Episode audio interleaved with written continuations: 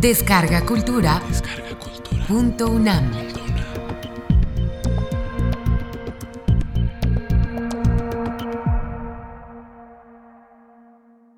Gandhi Kata. Impartida por Sri Narayan Desai en diciembre de 2011.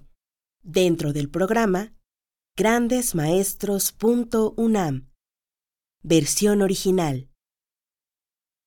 Módulo 3. El ashram y los once votos. Primera parte. The first live song that we have today is on evil and the person or persons who do the evil. Gandhi's message was to struggle against evil, against injustice, but not to struggle against the evil doer. Fight the disease, but save the patient. रोग को मिटा के चलो रोगी को बचाए हम रोग को मिटाए चलो रोगी को बचाए हम रोग को मिटा के चलो रोगी को बचाए हम रोग को मिटाए, चलो रोगी को बचाए हम। पाप की उखाड़, जड़ पापी को बचाए हम। पाप की उखाड़, जड़ पापी को बचाए हम। पाप की उखाड़, जड़ पापी को बचाए हम। पाप की उखाड़, जड़ पापी को बचाए हम। जुल्म को खत्म कर जुल्मी को बचाए हम। जुल्म को खत्म कर जुल्मी को शेष कर अबोध को बचाए हम। अज्ञान को शेष कर अबोध को बचाए हम। रोग को मिटा के चलो, रोगी को बचाए हम। रोग को मिटाए चलो, रोगी को बचाए हम। पाप की उखाड़, जड़ पापी को बचाए हम। पाप की उखाड़, जड़ पापी को बचाए हम। Gandhi used to say that let our lives speak. Instead of our words. Instead of our words, let our lives speak. And the experiment of letting the lives speak began in the small communities that he initiated, first in South Africa and later on in India. When he came to India in 1915, he settled down near Ahmedabad. And that was the first time that his community was termed as an ashram. Ashram is a word from Indian culture where mythologically sages and seekers, spiritual speakers, used to live. But the root word in ashram is shram, and shram is labor. A community built on the principle of dignity of labor is an ashram. And through living in a way, Gandhi was hoping that he would be able to give his message to the country, to the world.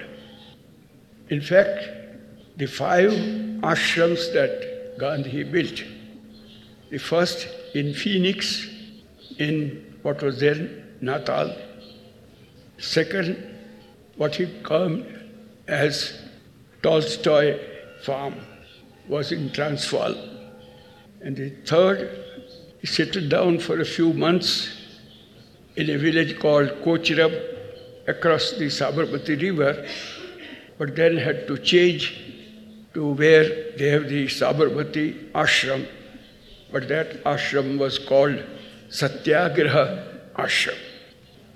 And the last ashram was at the center of India in Maharashtra, at a place which was a typical Indian village, one of the poorest villages in India.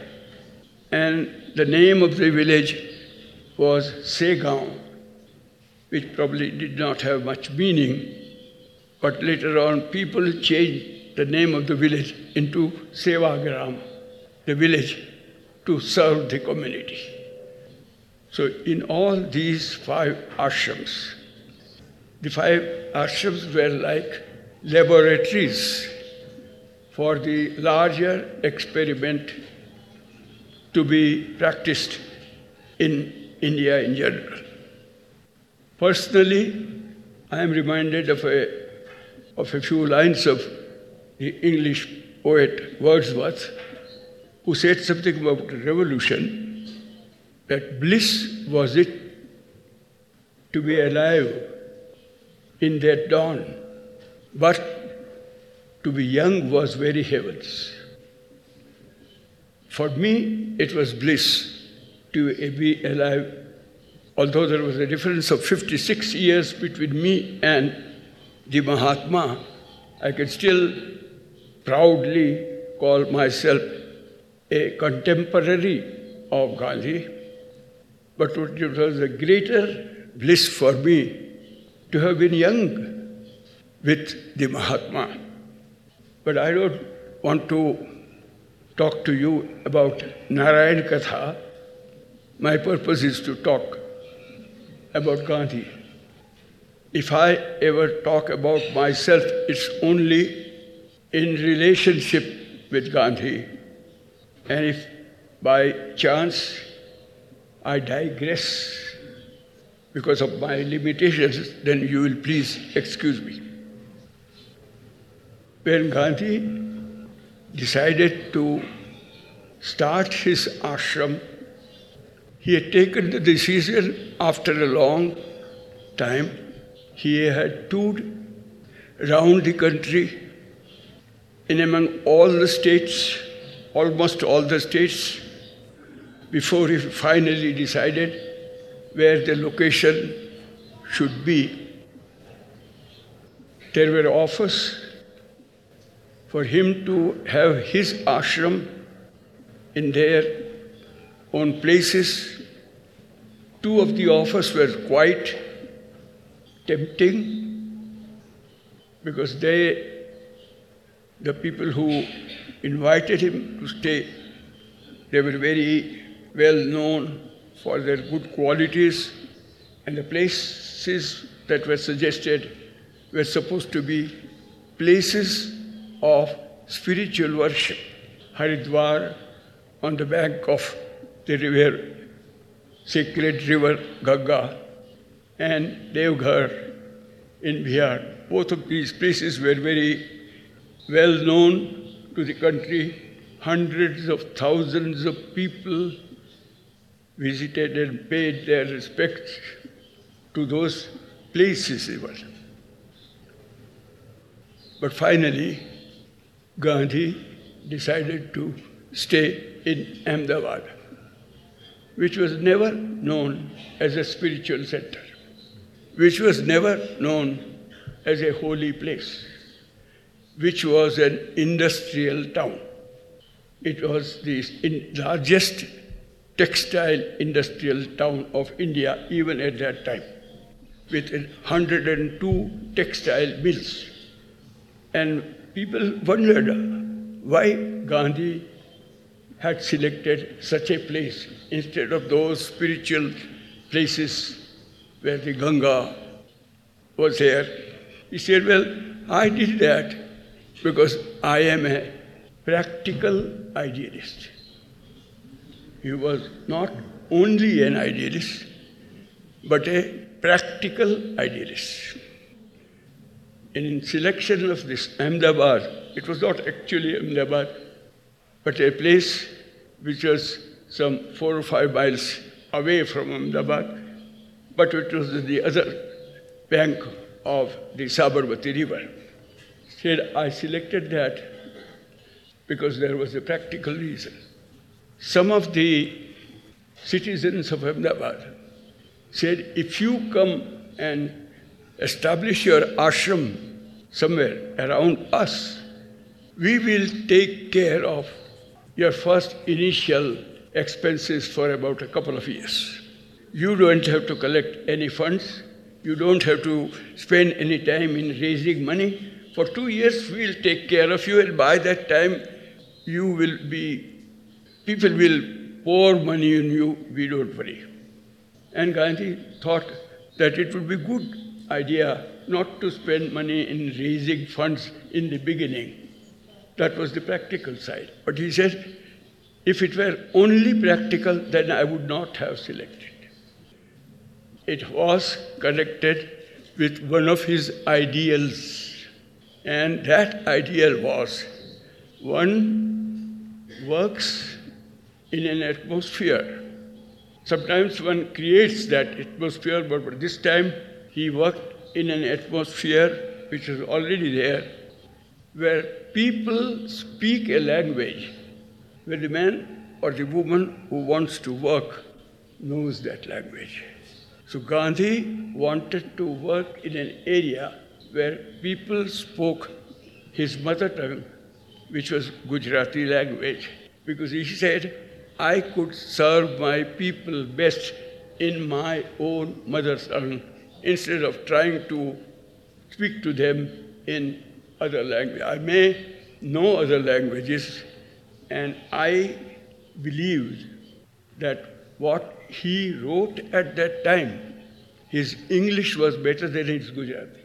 Because all the 20 years in South Africa he had been doing all writing in English. But still he preferred to live in Gujarat where people spoke Gujarati language. Of course, uh, very soon he improved his own Gujarati, so much so that he later on presided over the Gujarati Literary Conference and for 30 years the style of Gujarati literature during those 30 years, they were called the style of Gandhi epoch. The name, the whole style, the 30 years was named as Gandhian age in Gujarati literature. But that all came later. So he selected that because ideally that was the best place where he could serve. And practically, some people have had promised to give what, to raise all the funds for him. But very soon, his idealism came against his practical work because he had announced that anybody who is willing to try to practice some principles which he later on called vows, pledges, and there were 11. I'm going to talk to you just within a few minutes from now. Anyone who signs that can come and join me. That was the announcement. And a family of a so called outcast who were supposed to be untouchables in Indian society. Someone on their behalf wrote to him that there is a family like this and they are all willing to accept your principles. Can they come and stay? And Gandhi said, Yes, they are very welcome. But that family was not that welcome to the rich people of Ahmedabad who had promised to finance Gandhi for the first couple of years. So they shrugged their shoulders, tried to tighten the strings of the purse, and very soon the financial help reduced to such a length that one day the manager of the ashram came to Gandhi and said, We don't have any money to buy for the vegetables tomorrow. So Gandhi said, We will do without the vegetables, but we have to continue with this family and he is acceptable. The trouble was even deeper Because those who worked with Gandhi in South Africa never experienced this feeling of untouchability or touchability because the, un- the system or custom of untouchability was not practiced in South Africa, so there was no problem. But in India, if somebody does not, somebody of a higher caste, does not practice untouchability, people stare at him or her, and there's always some kind of difficulty. So, within the ashram community, people felt a bit uneasy about it, and the most difficult part of it was that Mrs. Gandhi, Kasturba Gandhi, also felt that difficulty. She said, if you want to serve the untouchables, go and serve them in their own place, but why ask them to come and stay with us? So Gandhi said, look at our constitution. Does it say that untouchables can't stay in our ashram? It doesn't say that. And they are willing to accept our rules, then they shall be with us. And if you do not like them to be with us, then it is the person who doesn't like that that has to leave and not the person who signs the pledge.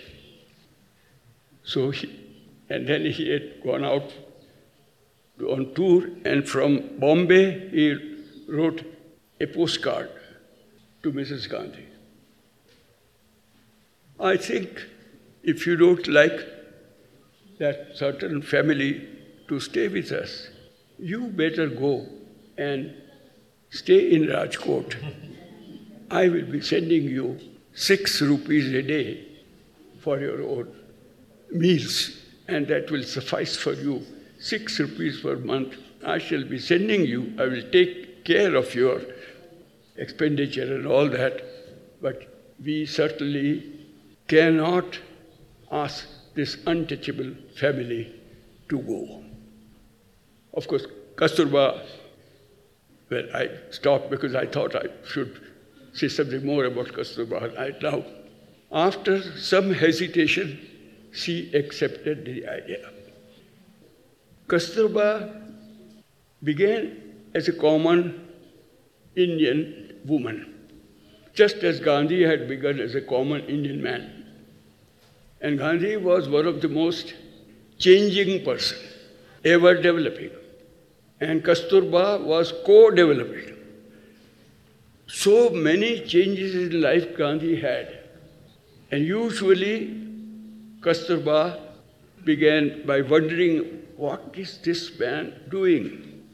Then sometimes not only wondering, but showing her dislike for what he was doing. Then there would be argument, sometimes quarrels, and later on, finally, when she agreed, she started preaching the same principles to the other people. Very often, more than Gandhi did. So, from resistance, it came to assistance. That was the kind of change that Kasturba ever had. So, in this also, she said, All right, if you don't want to change this rule of yours, I don't mind what you do. I like, I will work with you. So, there was no question. But there were others also who had that trouble. But Gandhi was prepared to leave some of the best friends, but not abandon the rule of resisting untouchability. And one fine morning, a car came in front of the house where the ashram was situated. There were very few cars in Ahmedabad at that time in 1915, not like something today and honked. So some young boy of the ashram went to find out who it was that was uh, that arrived on, in the ashram, the person who was inside just handed over an envelope, sealed envelope, and said, give it to, the, to Mahatma. Well, actually, he was not called Mahatma at that time. He said Gandhi Sahib. That was the word. So it was given to him. And the envelope contained 13,000 rupees, which was good to last for this whole ashram for more than a year. And it was that time, practical idealist as Gandhi was, that he wrote that God has, it, I don't remember a single instance when I prayed to God and he has refused my request. So I was praying because I was seeing that there was no money, I don't know what was happening. But this man, this man was a big mill owner. Later on, he also had a big struggle against Gandhiji. And, but in very good relationship, there was no struggle against an individual and his elder sister. This was Ambalal Sarabhai, the rich merchant, and elder sister Anusuya Sarabhai joined Gandhi. And perhaps you might not have heard about these Sarabhais, but one Sarabhai's name is better known throughout the world, and that is Vikram Sarabhai, the scientist of international fame. Vikram Sarabhai was Ambalal Sarabhai's son. The objective of the ashram was, to, in fact, the whole constitution of the ashram was prepared by Gandhi, and the objectives mentioned that the objective is the, uh, of the ashram is to serve the country in a way which will in no sense be against the interests of the world as a whole. It shall not be against world interest, but we would first serve our own country, which I think was very important at that point in the history of India when the struggle for independence just started, when the non-violent struggle had started, but the effort to get independence had started many years before that. But he said, yes, we will serve the country, but in no way we will be antagonistic to world interests.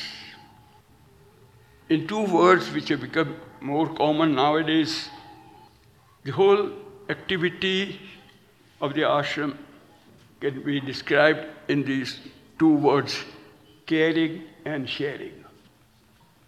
Community life for Gandhi meant working together, enjoying together, suffering together, and praying together. This was community life for Gandhi, and he set some limitations by rules and those who came and stayed there endeavored to live according to those rules. Those rules, which had already started in South Africa, later on were systematized by Gandhi, and they were called the 11 vows of the ashram. Five of these vows were, according to me now, were the essentials of Gandhian ideology. But they were also found in almost all the well known religions of the world. And they also applied not only to that time, but to all times. The first one was, of course, truth. The second was non-violence. Third and the fourth came in a, a group like that. They, both of them were spoken together. Non-possession and non-stealing. And the fifth was brahmacharya or celibacy. These were the fundamental vows. There were two vows which I would like to call as auxiliary because they helped in practicing all the other vows. And the first among them was fearlessness, because without fearlessness, truth cannot be practiced. Without fearlessness, no other vows can be practiced. So, fearlessness was a vow which was helpful to every other. And then there was one more vow, was conquering the palate, or, or aswada it was called, conquering the sense of taste. And that, personally to Gandhi, meant it would help celibacy. Because to Gandhi, celibacy was not only self restraint in the field of sex, but it meant control of all the senses. And he found that one who controls his tongue is able, he finds it much easier to control every other sense of his body. And that's why Aswada was added to this list of ten vows. So five plus two, seven, and the four other vows could also apply to other times and other places, but they were incidentals. Incidentals in the circumstances where Gandhi was working. India was a colony, it was fighting for freedom, and therefore the vow of Swadeshi, using things made in your own country, that was the Swadeshi vow. But Gandhi's definition of Swadeshi was much broader than that. To him, Gandhi says Swadeshi means neighborliness. You begin serving your, own neighbor first and go on widening your horizons and go right up to the universe that you can serve anyone. But you begin by serving your next door neighbor first. I know many educated people in India who know much more about United States and UK than their own country. They almost feel that Piccadilly Circus is almost their home, but they don't even know about their own town. To Gandhi, your first day, first neighbor, next door neighbor, had the first right of accepting your services to him, and yours was the first duty to serve. That was Swadeshi.